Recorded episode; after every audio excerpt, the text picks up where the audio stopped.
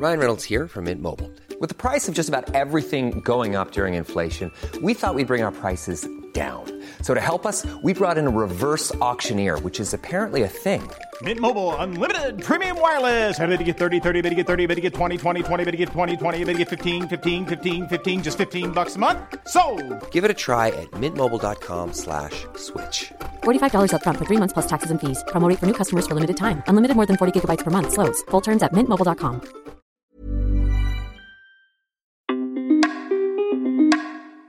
J'ai avorté, j'en veux à mon mec et à la terre entière. Un témoignage mademoiselle, lu par Doro. Cette mademoiselle a eu recours à un avortement par voie médicamenteuse et cet événement a fait remonter en elle beaucoup de colère. Elle s'exprime sur son sentiment d'injustice vis-à-vis de la contraception dans le schéma type du couple hétérosexuel.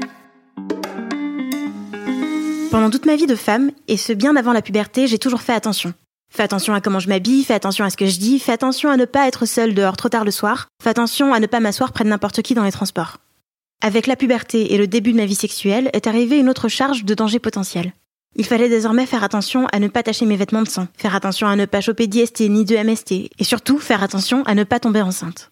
Pendant toute ma vie, j'ai toujours trouvé ça normal d'avoir toutes ces responsabilités, toutes ces entraves qui rendaient ma vie parfois si pénible, si culpabilisante, si lourde à porter.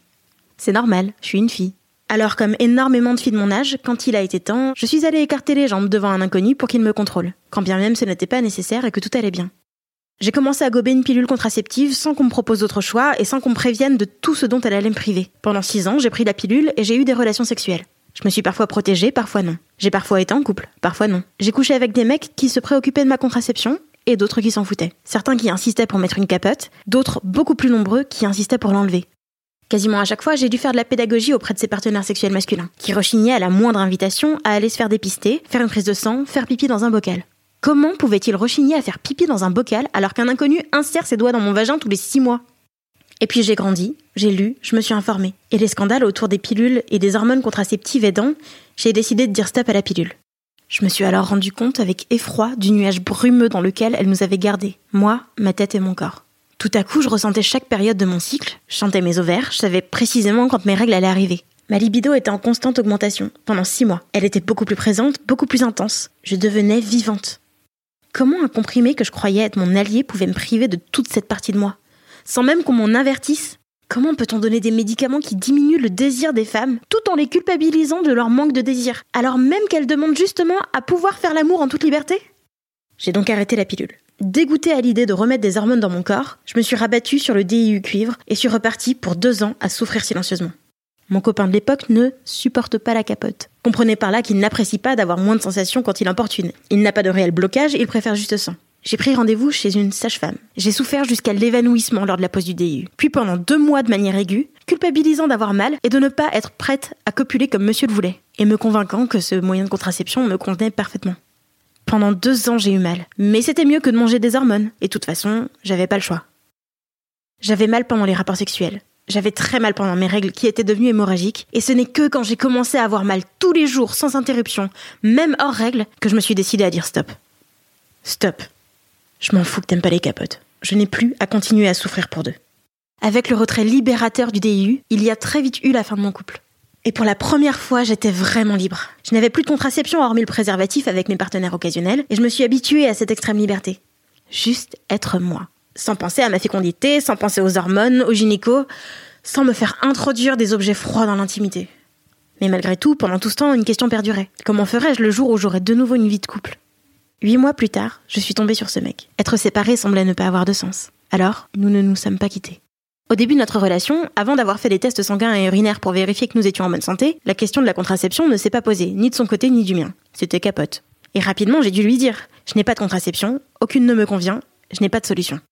Faisant lui aussi partie de cette catégorie d'hommes qui n'aiment pas les capotes parce qu'on sent rien, et ayant toujours eu des relations longues avec de jeunes femmes qui prenaient une contraception, cela, je pense, était difficile à intégrer pour lui. Pourquoi est-ce qu'avec moi, le schéma de relation était soudainement perturbé? On couche avec un préservatif, puis on fait les tests, puis elle prend la pilule, alors je peux arrêter de penser à la contraception. C'est comme ça que ça se passe, normalement. ont suivi de nombreuses mauvaises décisions. Le fait est qu'il existe très peu de moyens de contraception non hormonale, qu'il était pour moi inenvisageable de retourner à des hormones et qu'aucune autre contraception masculine n'est accessible en dehors du préservatif. Il y a la vasectomie, mais son aspect réversible n'est pas garanti. Et tout le monde n'a pas envie de se faire définitivement stériliser, surtout à nos âges. Moi aussi, je voulais retirer les capotes. Moi non plus, je n'aimais pas ça. Alors, désemparée et déjà en colère, j'ai commencé à me tourner vers la contraception dite naturelle et donc à surveiller mon cycle.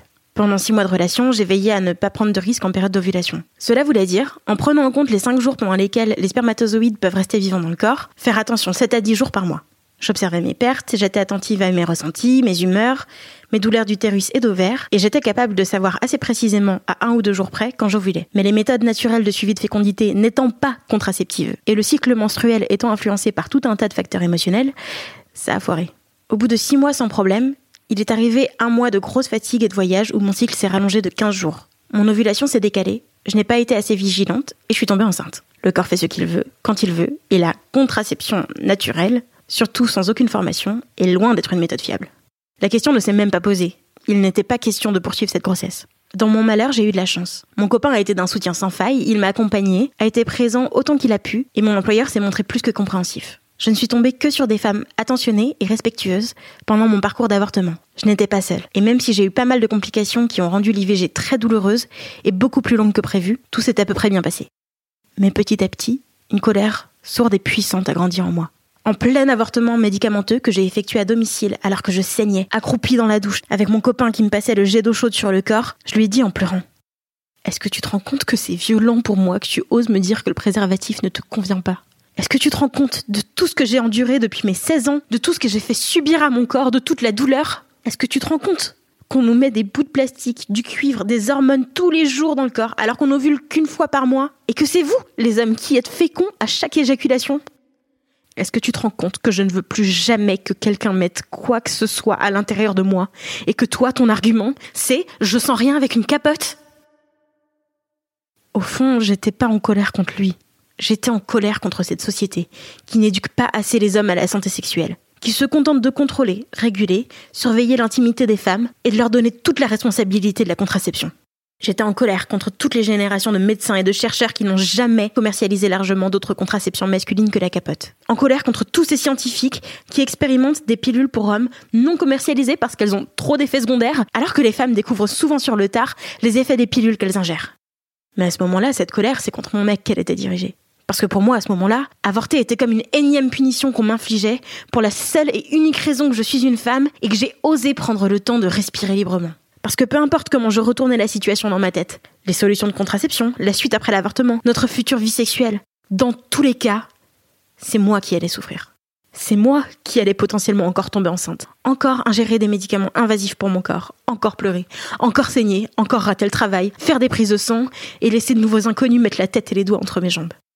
Comment pouvait-il se rendre compte, lui, qui n'a pas d'utérus et qui est né libre de toute cette charge mentale? À quel point ce qui se jouait à ce moment-là dans ma tête était lourd et douloureux pour moi? Comment pouvait-il comprendre d'où venait toute ma colère? Ressentir ce que j'avais enduré comme douleur psychologique et physique pendant toutes ces années où il n'était pas dans ma vie Et puis pour la première fois, il a prononcé ces mots, dans cette douche, pendant que je saignais, en me passant le jet d'eau chaude sur le corps. Il est hors de question que tu continues à souffrir. On va prendre le temps. Et on mettra des capotes aussi longtemps qu'il le faudra. J'aurais pu à ce moment-là m'autoriser à souffler, arrêter d'y penser, prendre le temps de reposer mon corps, arrêter de me torturer. Mais on ne se refait pas, et on ne met pas à bas des années d'éducation en une demi-seconde. Dès que j'ai repris mes esprits, j'ai recommencé à penser à la contraception, et j'ai réussi à me remettre en tête que j'allais essayer le DIU hormonal. Quand bien même ça voulait dire revivre toute cette douleur qui me faisait froid dans le dos rien que d'y penser. Quand bien même ça voulait dire remettre des hormones dans mon corps alors que je n'en voulais plus. Je ne voulais quand même pas lui infliger de mettre une capote pendant trop longtemps. Après tout, c'est à moi que revient la charge de la contraception. Après tout, c'est moi la femme du couple. Finalement, après deux mois de procédures longues, éprouvantes et douloureuses, j'ai fait le bilan de cet avortement particulièrement compliqué pour mon corps. Plus de dix prises de sang, deux cures médicamenteuses, plusieurs semaines de saignement hémorragique, de nombreux rendez-vous médicaux, un bassin bloqué à cause des contractions utérines à répétition, une tendinite à cause de mon bassin bloqué et une cure de fer et de vitamine D. Ça y est, je peux enfin commencer à tourner un peu la page avortement de ma vie. Et il m'a fallu plusieurs semaines et plusieurs discussions avec mon mec me disant qu'il fallait que j'arrête d'envisager la pose d'un DIU pour l'instant, pour qu'enfin je lâche prise et que j'envisage moi-même la capote comme une solution durable dans le temps. Pendant ce temps, j'ai réalisé toutes les contradictions de mon fonctionnement de pensée. Toute ma colère contre mon copain et tous ceux d'avant rechignant tant à mettre un pauvre bout de plastique sur l'orbite alors que moi j'ai enduré tellement. Et en même temps, mon impossibilité à me dire que je pouvais passer le flambeau de la contraception et me reposer un peu sur lui. La colère, elle, elle est toujours là. Et même si j'essaie de me rappeler que mon mec n'y est pour rien, ou du moins qu'il n'est pas plus coupable que moi de ce qui s'est passé, et qu'il n'est surtout pas coupable de tout ce que j'ai enduré avant qu'il soit dans ma vie, il m'arrive encore d'être en colère contre lui. En colère qu'on ne puisse pas partager la souffrance physique des conneries que nous avons faites en duo. En colère qu'il n'ait pas d'utérus. Et finalement, je crois qu'à ce moment précis, je suis surtout en colère d'être une femme.